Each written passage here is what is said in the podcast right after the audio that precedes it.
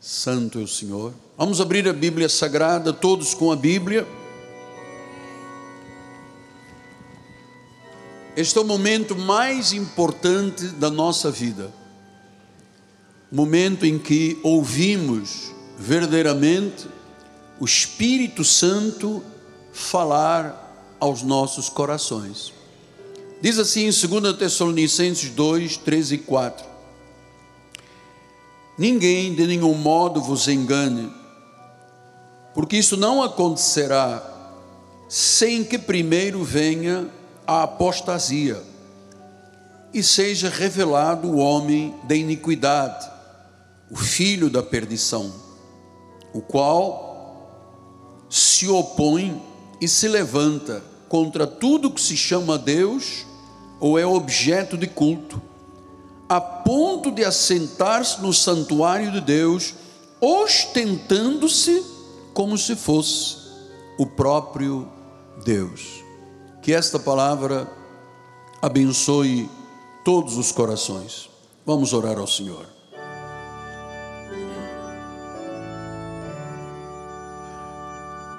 Senhor Jesus Cristo,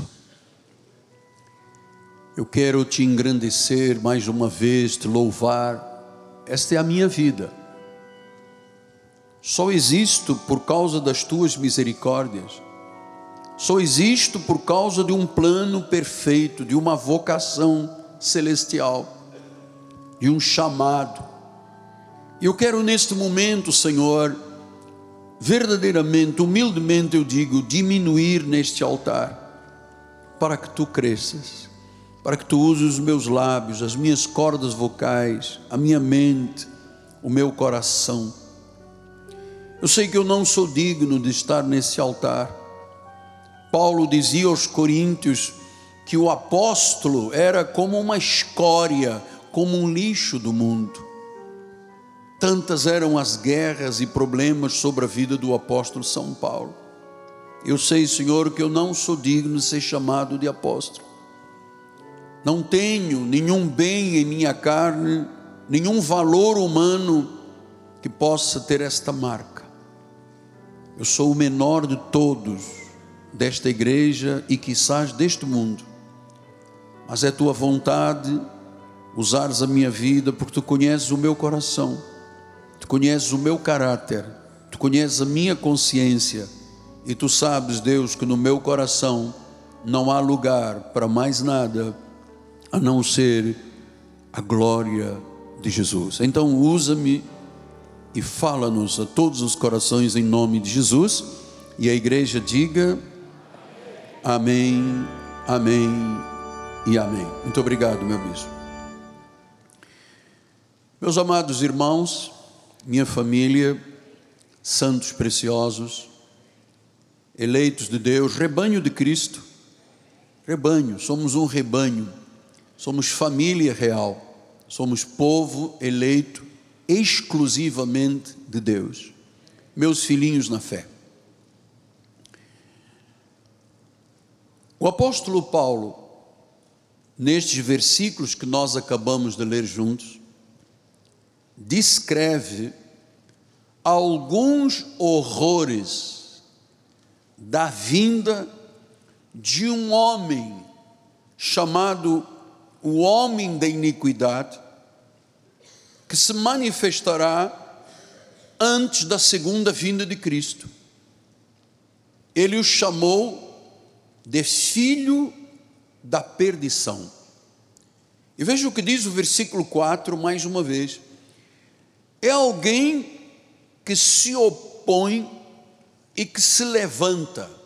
Então, isto é parte da vivência da igreja e do conhecimento que precisa de ser profundo, que precisa de ter uma dimensão muito grande, porque diz que esse homem de iniquidade, esse filho da perdição, se opõe,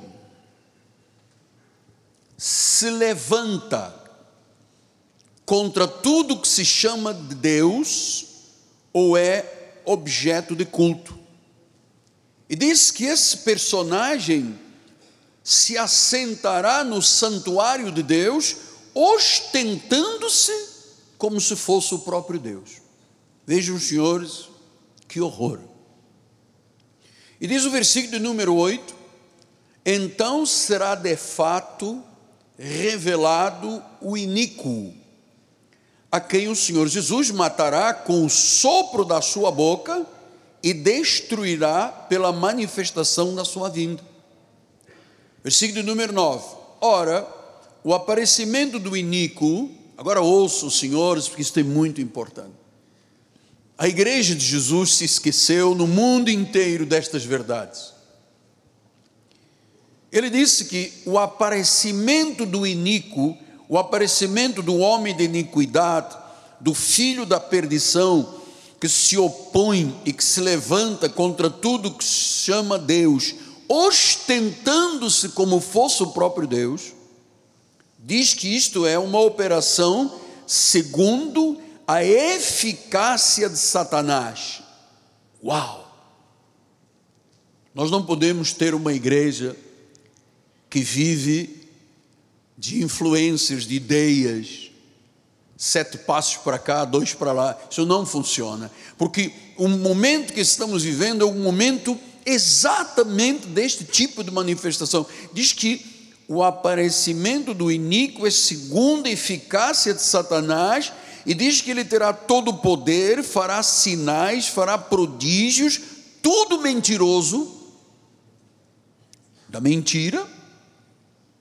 E diz o versículo número 10: e com todo o engano de injustiça aos que perecem. Por que, que essas pessoas estão perecendo? Porque não acolheram o amor da verdade para serem salvos. Graças a Deus que você acolheu o amor da verdade e você pode dizer hoje que é uma pessoa salva. Diga, eu acolhi o amor da verdade, eu sou salvo. Agora diz que com todo o engano de injustiça. Eu estava estudando, ouvindo alguns comentários e mensagens de grandes avivalistas, reformadores, e eu entendi que esta revelação aqui é incrível. Porque nós vamos hoje conhecer um pouco do que que significa o anticristo. Que diz a palavra que será um momento que haverá um clímax desta manifestação de pessoas que vão odiar a Deus, que vão odiar a Cristo, que vão odiar as igrejas, que são os falsos cristos, que são os pseudocristos, que são os falsos mestres, os falsos profetas, que falam mentiras da parte de Satanás. São energizados por Satanás, falsos mestres, falsos profetas, falam mentiras da parte de Satanás, todos eles encarnados nesta figura horrível e horripilante que é o anticristo. O que quer dizer anticristo? Anti-Deus, contra Cristo, contra Deus. Então, amados, vamos pensar, nós estamos no mundo, mas nós não somos do mundo. E para você poder viver como cabeça e superar esse tipo de manifestação que você vai conhecer hoje, você precisa ter conhecimento sólido, você precisa estar enraizado, ter visão de Deus, conhecer a vontade de Deus, porque estas coisas vão se manifestando e às vezes as pessoas nem se apercebem. O apóstolo São João, em 1 de João 2,18, ele diz: Filhinhos, está falando à igreja, está falando a você, a mim, já é a última hora. Você sabe quando é que ele disse isso? Há quase dois mil anos atrás. Já é a última hora. E como vistos que vem o anticristo, também agora muitos anticristos têm surgido. Vai vir uma figura ainda mais polêmica, com mais energia satânica, mas ele disse: atenção, já há muitos anticristos, já surgiram muitos que são contra Deus, contra a Bíblia, contra a família, contra a verdade, contra a santidade, contra a adoração a Deus. Diz: agora muitos anticristos têm surgido.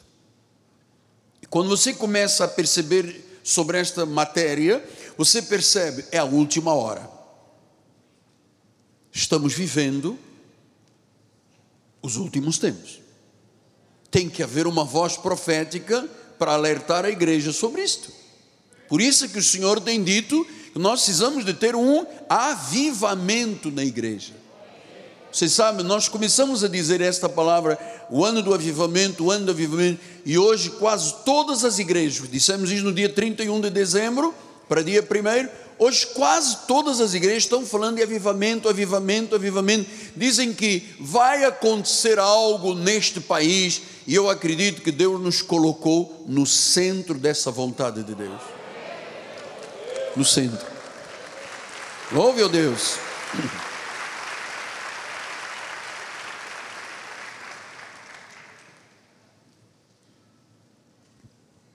Então, muitos anticristos têm surgido.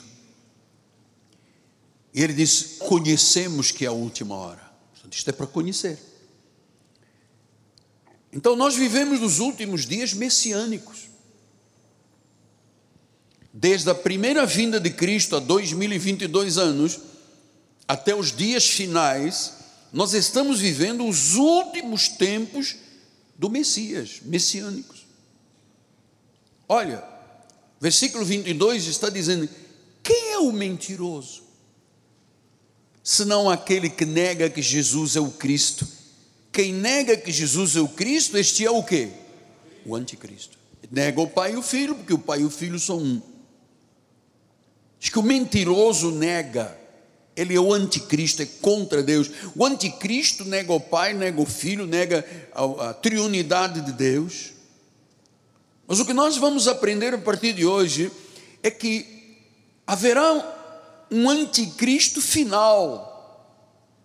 E já existem muitos anticristos. Então, todos aqueles que negam o verdadeiro Jesus como Deus e Senhor são anticristos. E nós temos que ter uma posição firme neste ministério. Alguém disse uma vez, mas o apóstolo, o senhor devia de distribuir coisas, dar velas às pessoas, chaves de plástico, frasquinhos com óleo. Senhor, eu não quero ser motivo de inferno para a vida de ninguém, muito menos para minha.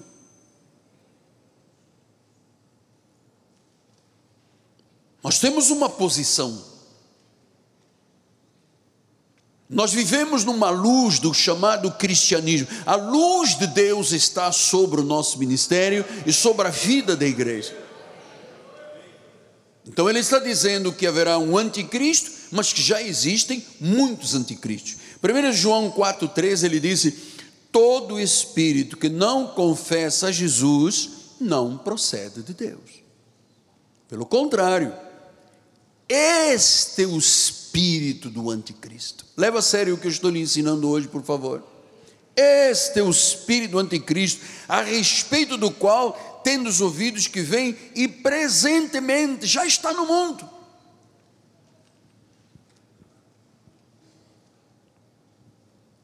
Então, se não confessa Jesus como Senhor, é um espírito do anticristo.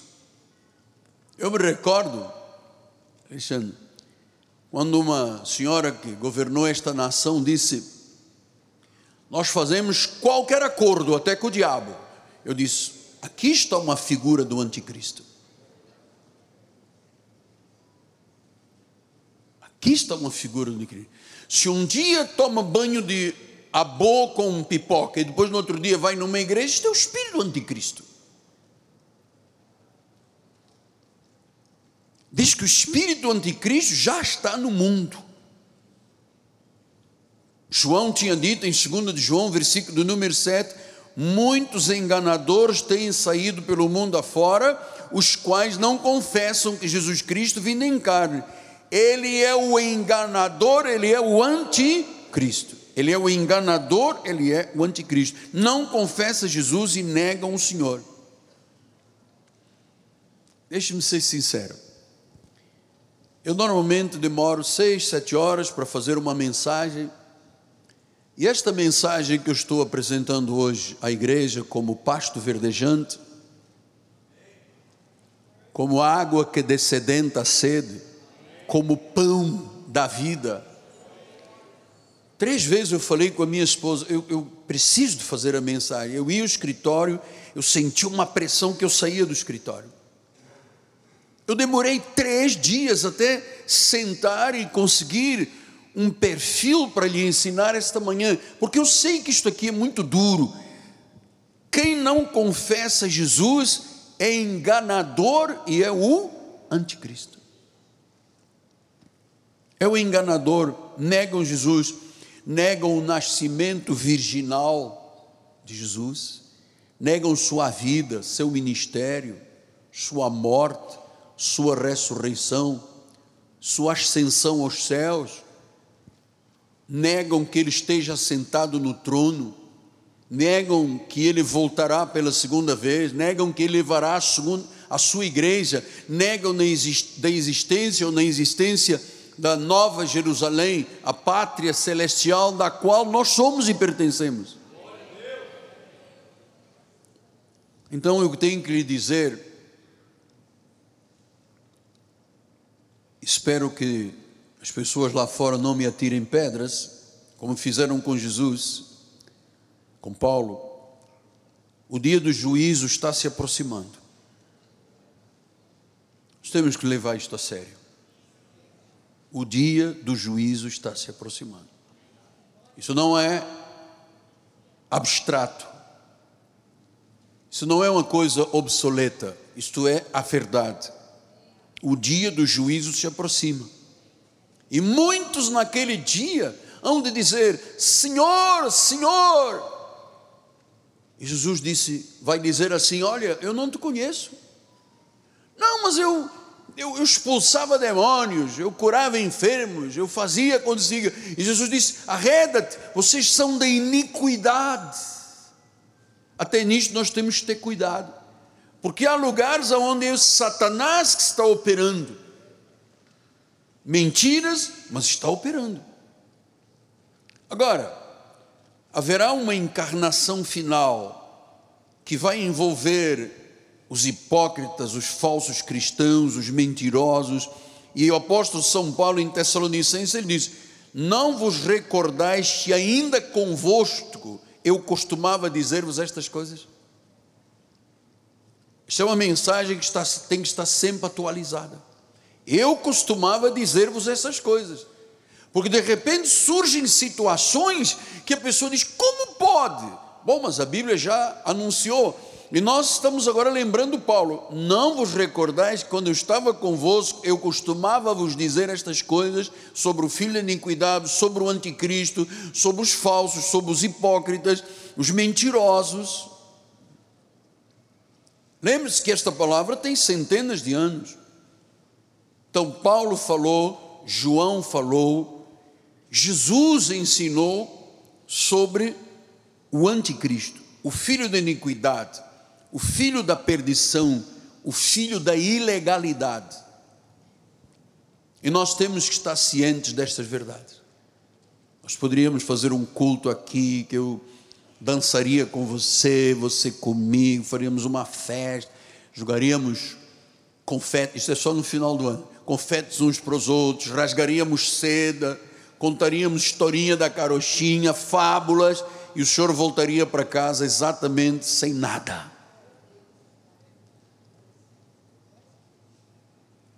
Então, nós temos que estar cientes destas verdades. Olha só, Satanás começou a lutar com Deus quando ainda ele estava no céu, quando ele era um anjo de luz, quando ele era Lúcifer, lá nos céus, na melhor igreja do mundo, com o melhor pastor do mundo, no lugar mais puro do mundo, ele se levantou e desencadeou uma rebelião. No livro do Apocalipse 12, 4 diz que a sua cauda arrastava a terça parte das estrelas do céu. Estrelas não são aquelas que se vê, são anjos, os quais lançou para a terra, e o dragão se deteve em frente da mulher que estava para dar à luz, a fim de devorar o filho quando ele nascesse. Está falando na tentativa de Herodes matar todas as crianças, incluindo Jesus. Então, esta rebelião começou no céu. Diz que um terço das estrelas se tornaram em demônios. Então veja os senhores, estavam no céu. Pastor, onde está o céu? Onde, onde é que está o trono? Qual é a distância? Bom, os físicos dizem que é, 235 trilhões de anos-luz. Portanto, nesse lugar chamado o trono de Deus, Lúcifer começou a fazer uma rebelião, começou a fazer fofoca com um com outro contra Deus, até que o momento que Deus o expulsou. A primeira rebelião foi nos céus. Eu acho que um líder não é a pessoa que faz grupinhos, o líder é o que agrupa todo mundo. E ele fez um grupinho, diz que a cauda dele arrastou um terço dos anjos e caíram aqui na terra e se transformaram em demônios. Depois a luta continuou com Adão e Eva, quando houve a queda de toda a raça humana. Deus disse: Tudo é teu, tudo te pertence, pode comer de todas as árvores, só não toque nesta árvore aqui, porque se você tocar nela e comer o fruto, você vai morrer.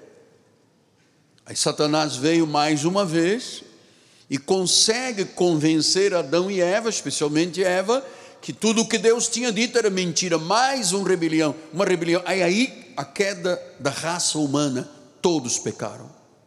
Diz em Romanos 5:12, portanto, assim como por um só homem entrou o pecado no mundo, Adão, e pelo pecado entrou a morte, assim também a morte passou a todos os homens, porque todos pecaram. Eu não fiz nada para ser pecador, você não fez nada. Todos nós, quando nascemos, nascemos em pecado, não fizemos absolutamente nada para ser pecadores. Também não poderíamos fazer nada para sermos salvos. Diz que por um homem veio o pecado e veio a morte. Veja como é que era o coração do homem. Em Gênesis 6,5, viu o Senhor que a maldade do homem se havia multiplicado na terra e que era continuamente mal todo o desígnio do coração do homem, todo o desígnio. No tempo de Noé. Deus olhou a humanidade que ele criou, o homem, com tanto amor, com a sua própria imagem e semelhança, e depois, no pecado, a raça humana cai e diz que todo o desígnio do homem é de um coração mau.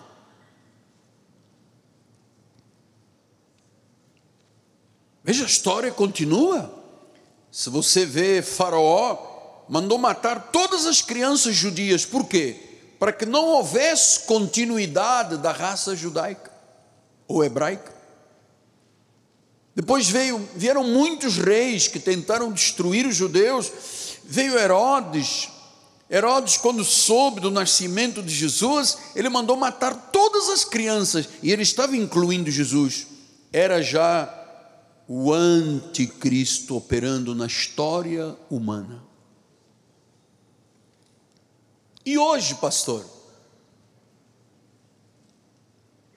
E hoje, meu amigo pastor Michelangelo, como é que isto se opera? O que, que eu tenho que saber? Porque daqui a pouco eu vou para casa e eu tenho uma semana aí pela frente e as circunstâncias vão se deparar na minha vida.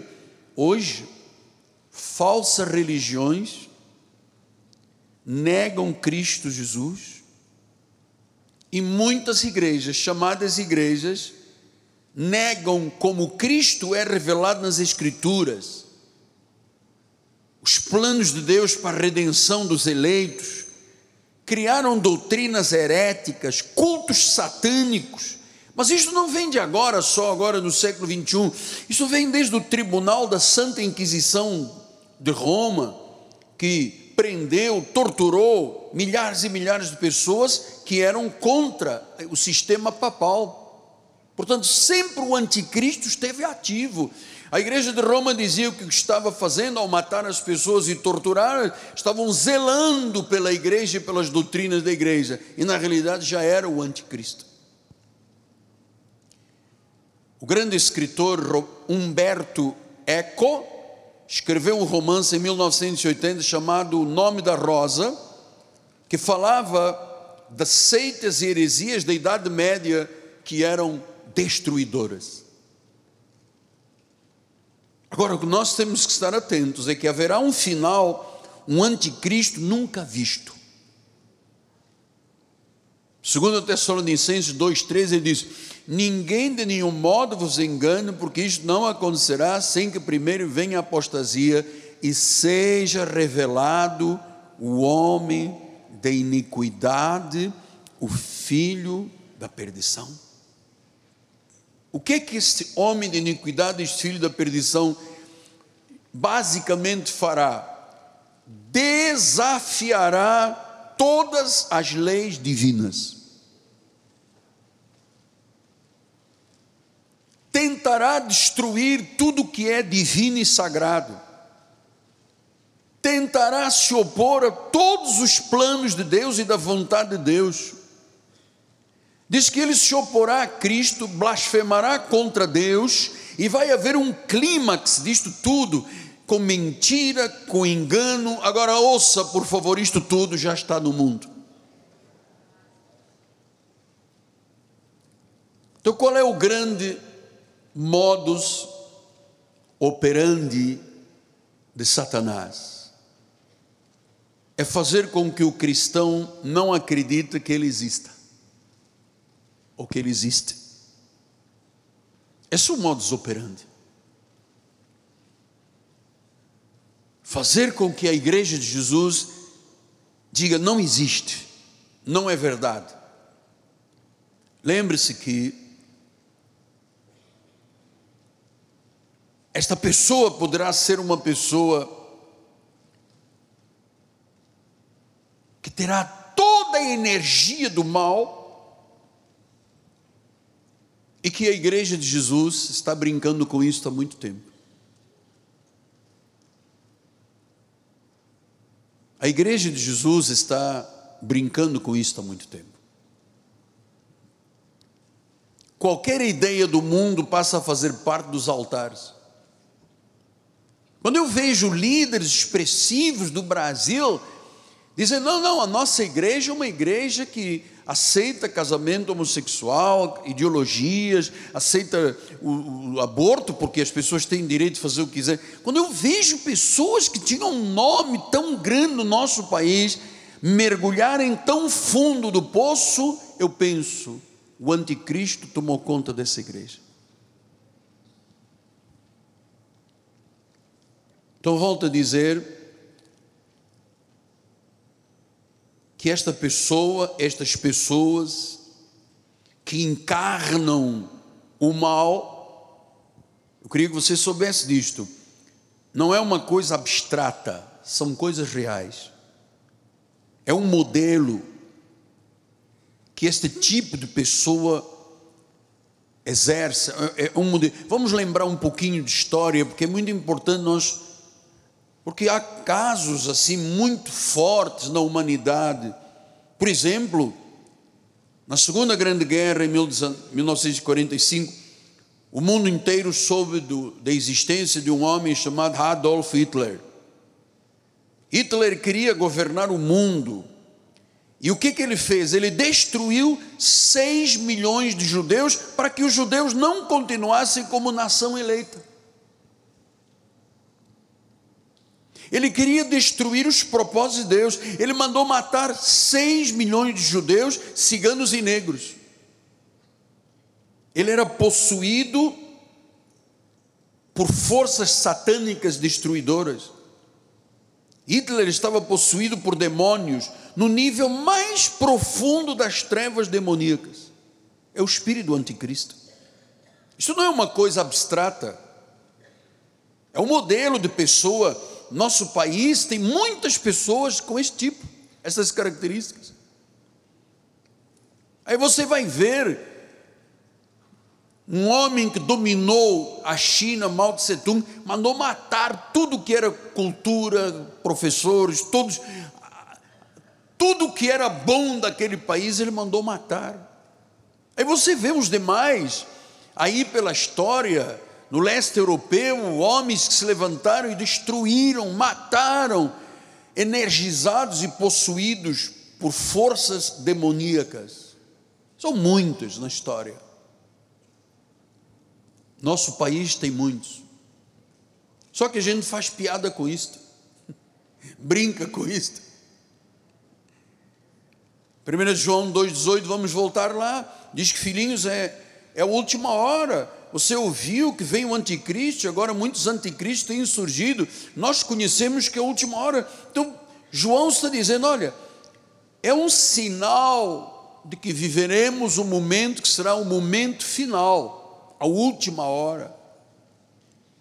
Os anticristos têm gerado rebeliões contra Deus, contra Cristo, contra a Bíblia contra a família, contra a igreja, tentam profanar a igreja, fazem com que a igreja aceite todos os modelos do mundo. O anticristo luta contra o casamento de um homem com uma mulher, ele, ele quer impor o aborto, ele quer impor o divórcio, ele quer impor a droga, a liberdade, pegando crianças pequeninas na escola e pervertendo os pensamentos da criança. É isto que é o anticristo. Você pensa que é aquela professora mazinha que chama as crianças e manda botar todo mundo em roda e fazendo gestos e atitudes sexuais? Não, isto é o anticristo.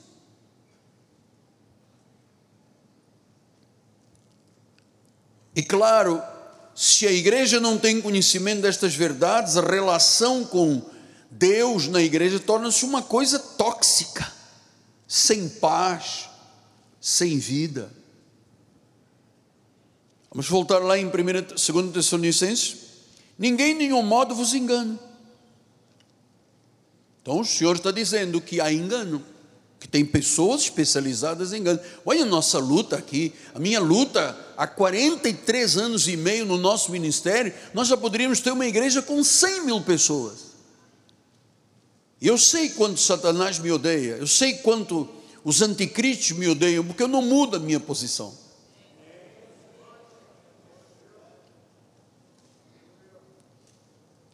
Então a luta é muito grande, tem sempre gente achando, sabe, a mesma rebelião que arrastou a cauda do dragão e tirou um terço, estão em todas as igrejas, o anticristo lutando para ver se o apóstolo cede, para ver se a liderança da igreja não está em linha, para ver isso, para ver aquilo. Amado, de nenhum modo, ninguém, de nenhum modo vos engane, porque vai haver um momento de apostasia, aonde vai ser revelado o homem de iniquidade, o filho da perdição, tudo que é contra Cristo, tudo que quer se opor a Cristo.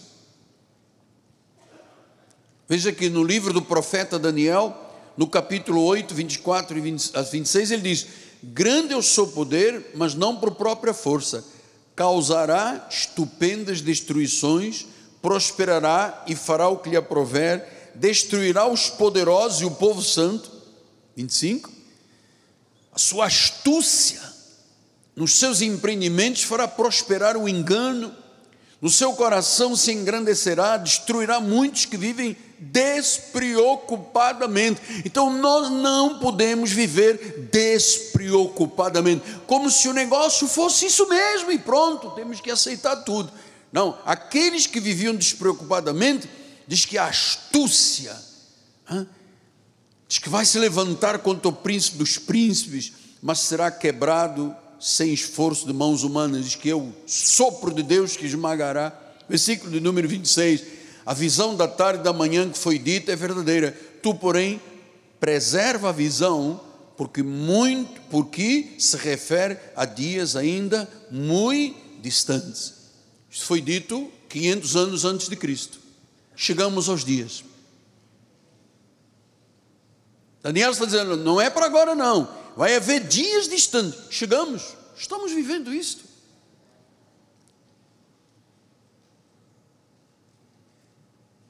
Então o anticristo intenta desacreditar a igreja, desacreditar a obra de Deus, os ministérios, as vozes proféticas. Você sabe o que faziam com os profetas no passado? Matavam. Esta é obra do anticristo.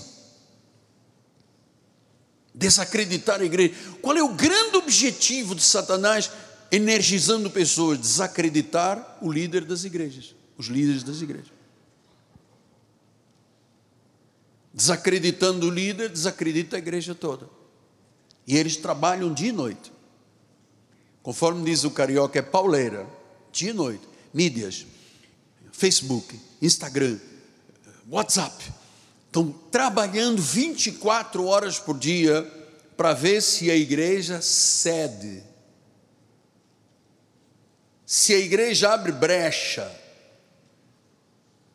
E nós sabemos que o anticristo há muitos anos aqui no Brasil, tenta desacreditar as igrejas, tenta desacreditar a obra, os ministérios, as vozes proféticas. O Brasil tem vozes proféticas, aqui temos um profeta. Qual é, o que, que o anticristo faz? Desacredita destas verdades, faz o povo não acreditar. Daniel 11:32 diz: Aos violadores da aliança ele com lisonjas perverterá.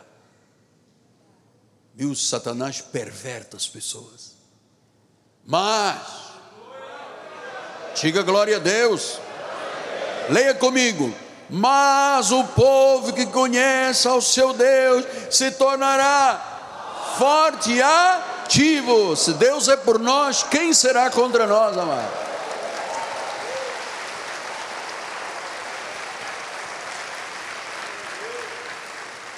capítulo 12, versículos 1, 4 e 10, ele diz: Nesse tempo se levantará Miguel, o grande príncipe, o defensor dos filhos do teu povo. Haverá um tempo de angústia, qual nunca houve, desde que houve nação até aquele tempo, mas naquele tempo será salvo o teu povo. Todo aquele que for achado e inscrito no livro será salvo. Versículo do número 4: Tu, porém, Daniel, encerra as palavras, sela o livro até o tempo do fim muitos esquadrinharão e o saber se multiplicará. Estamos fazendo isso esta manhã, esquadrinhando para que o saber, o conhecimento, a revelação chegue a cada coração. Versículo número 10: Muitos serão purificados, embranquecidos e provados. Os perversos vão proceder perversamente, nenhum deles entenderá, mas os sábios, eu queria ouvir mais alto, mas os sábios os sábios entenderão. Amado, onde o Evangelho e a Bíblia não têm primazia, o anticristo age. Se não houver primazia, como neste ministério, o anticristo age.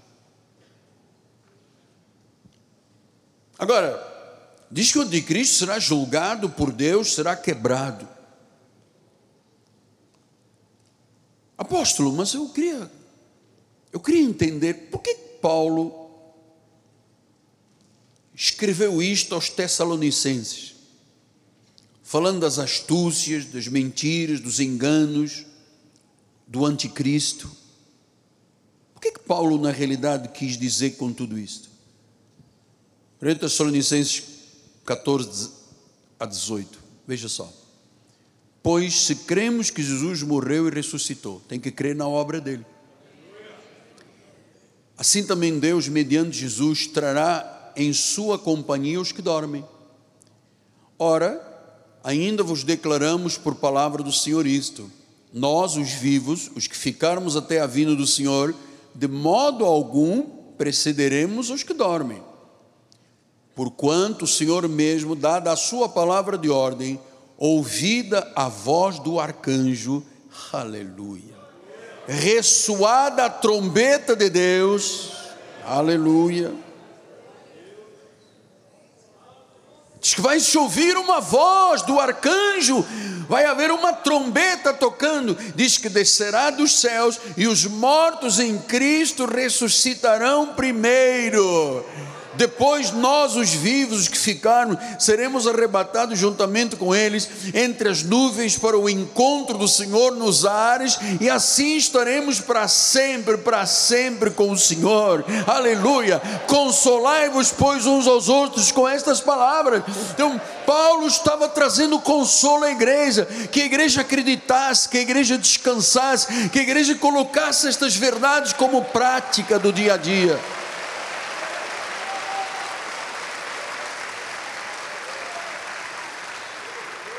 Consolai-vos. Se Deus é por nós, quem será contra nós? Console o irmão que está do seu lado e diga isso: se Deus é por nós, quem será contra nós? Quem?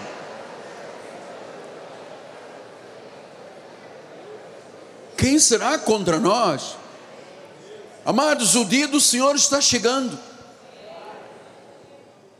Vamos ouvir uma trombeta vamos ouvir a voz de um anjo, ele vai voltar, o terrível dia do Senhor, o dia da ira, o dia da condenação, o dia da vingança, o grande dia do Senhor Deus está próximo.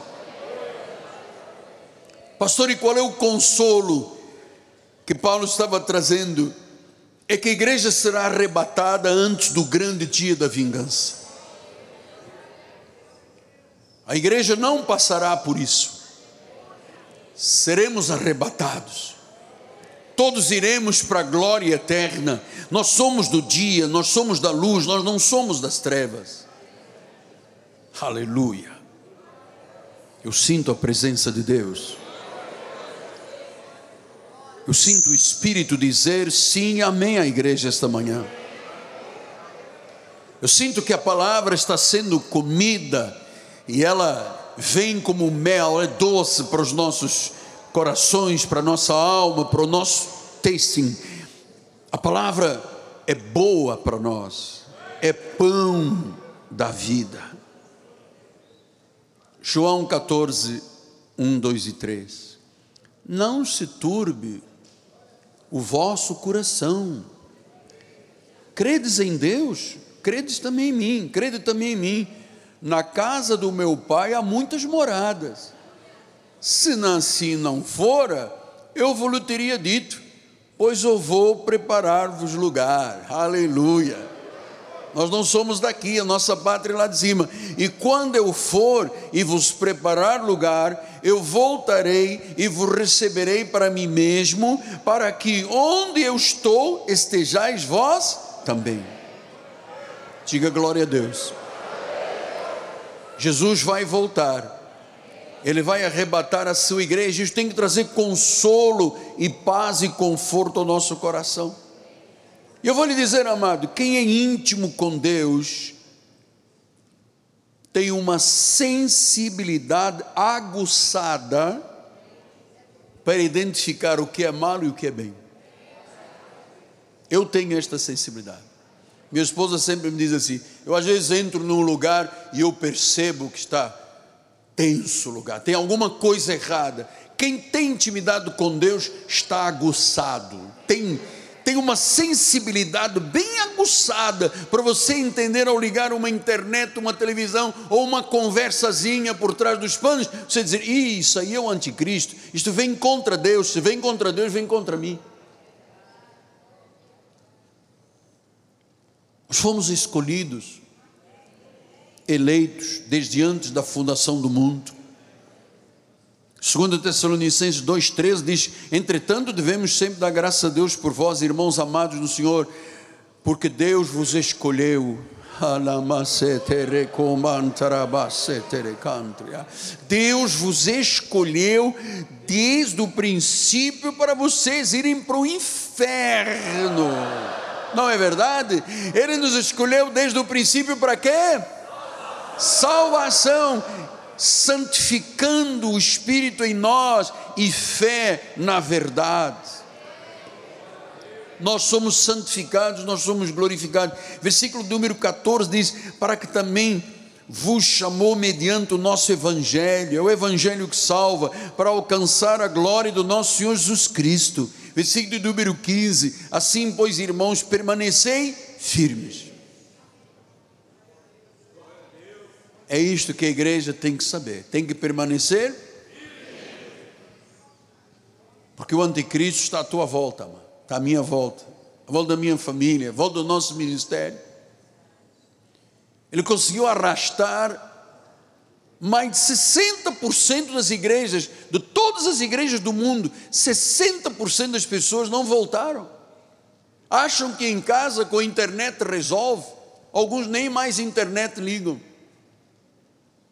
São dominados pelo anticristo, pela mentira contra Deus, contra a igreja. Ah, se Deus não quisesse igreja, Ele não a teria criado e formado e levantado.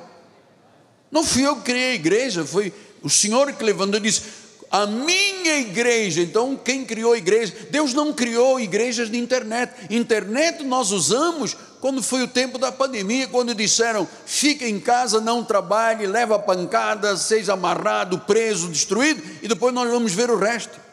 Aí tínhamos que usar a internet. Mandaram aqui carro da polícia para me pegar, amado.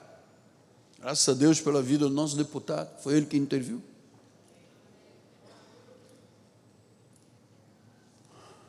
Fica firme, irmão. Guarda as tradições que estão sendo ensinadas na igreja, a graça, a predestinação, a eleição, falso livre-arbítrio. Guarde isto, seja por palavra ou por epístola versículo número 17. 16? Ora, nosso Senhor Jesus Cristo mesmo e Deus, nosso Pai que nos amou, que nos deu eterna consolação e boa esperança pela graça. Versículo 17: console o vosso coração. Eu preciso deste consolo. Tem momentos na nossa vida que se tornam muito árduos, amado. Disse que confirmem toda boa obra, confirma a palavra que vocês pregam. Então nós temos uma bendita esperança nesta igreja. Nós estamos profundamente seguros numa rocha. Ele está em primeiro lugar, ele tem a primazia neste ministério. Então não tenha medo da segunda vinda de Cristo esteja atento com o anticristo. Há tempos um anticristo se levantou na Assembleia Legislativa, querendo criar uma lei que impediria as pessoas de levar a Bíblia e falar aos outros na rua. Lutou contra o nosso deputado. Lutou. E os outros cristãos lutaram. Então nós teríamos hoje uma lei que proibia você de pegar a Bíblia e falar com uma pessoa na rua. O anticristo está totalmente endemoniado, amado. totalmente endemoniado.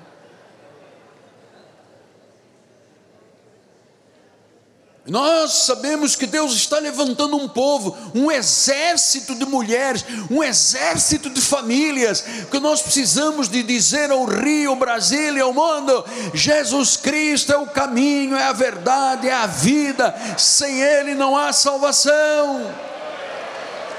Sem Ele não há salvação.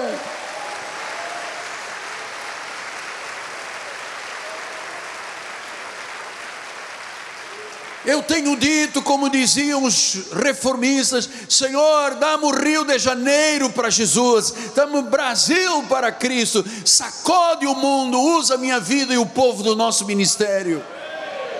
Tem sido a minha oração.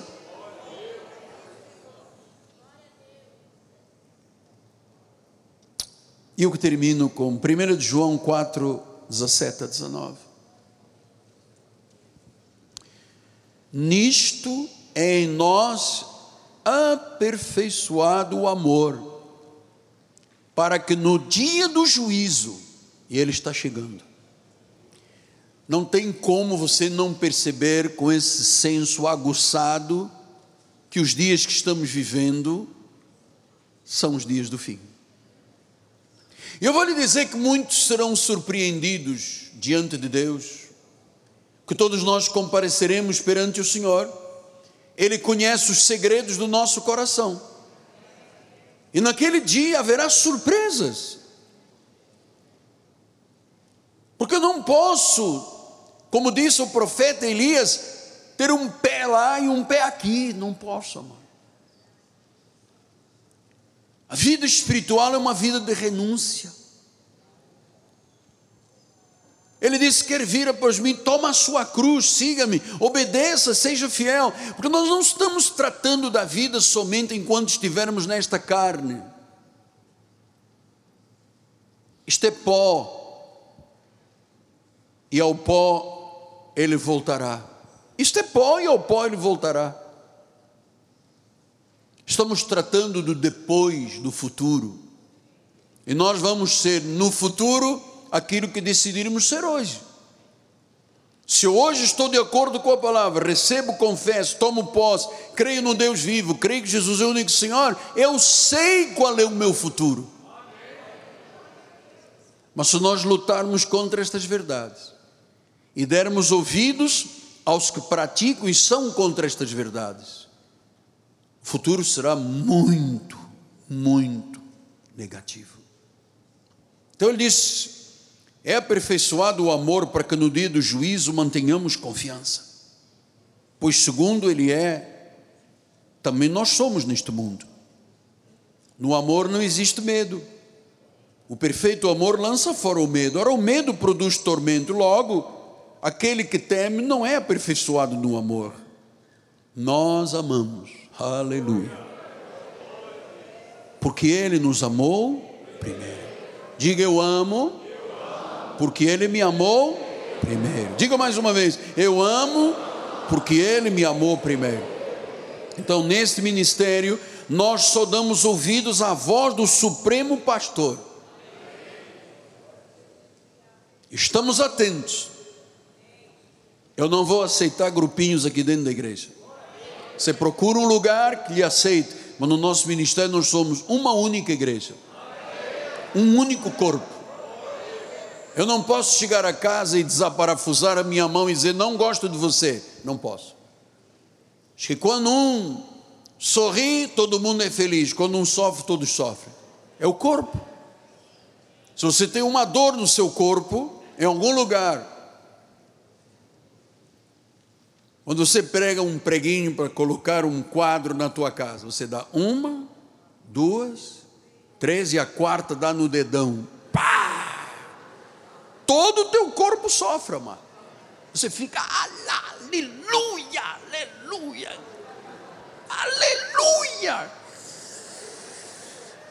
aleluia. Ia escapar agora outra palavra, aleluia. Eu termino lembrando o vídeo que eu recebi, não sei quem me mandou.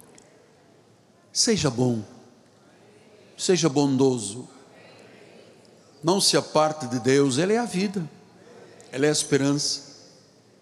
Não se aparte nunca da sua família. Quem ficará com você até o fim não são os amigos, é a família. Pai amado e bendito. Pai amado e bendito. Sabemos em quem temos crido, Pai. Sabemos que o Senhor é poderoso para levar até o fim as nossas vidas. Deus é poderoso. Senhor, e se alguém ficou de fora da profecia que o Senhor deu esta manhã, palavra profética, que agora durante a ceia do Senhor, esta pessoa possa ser confortada, consolada, fortalecida e liberada desse fardo que tão mal faz a sua vida. Que o mar se abra, que o monte se afaste, que as muralhas sejam derrubadas. Apóstolo, eu quero que as minhas muralhas sejam derrubadas. Você tem coragem de andar sete vezes à volta delas? Eu quero que o meu mar se abra, Deus já prometeu. Ele quer que você ponha o pé na água. Eu tenho que tirar esse monte da minha vida, está me impedindo. Ele quer que você diga ao monte, arreda-te. É a fé. Usa a sua fé. Usa a sua fé. Em o nome de Jesus.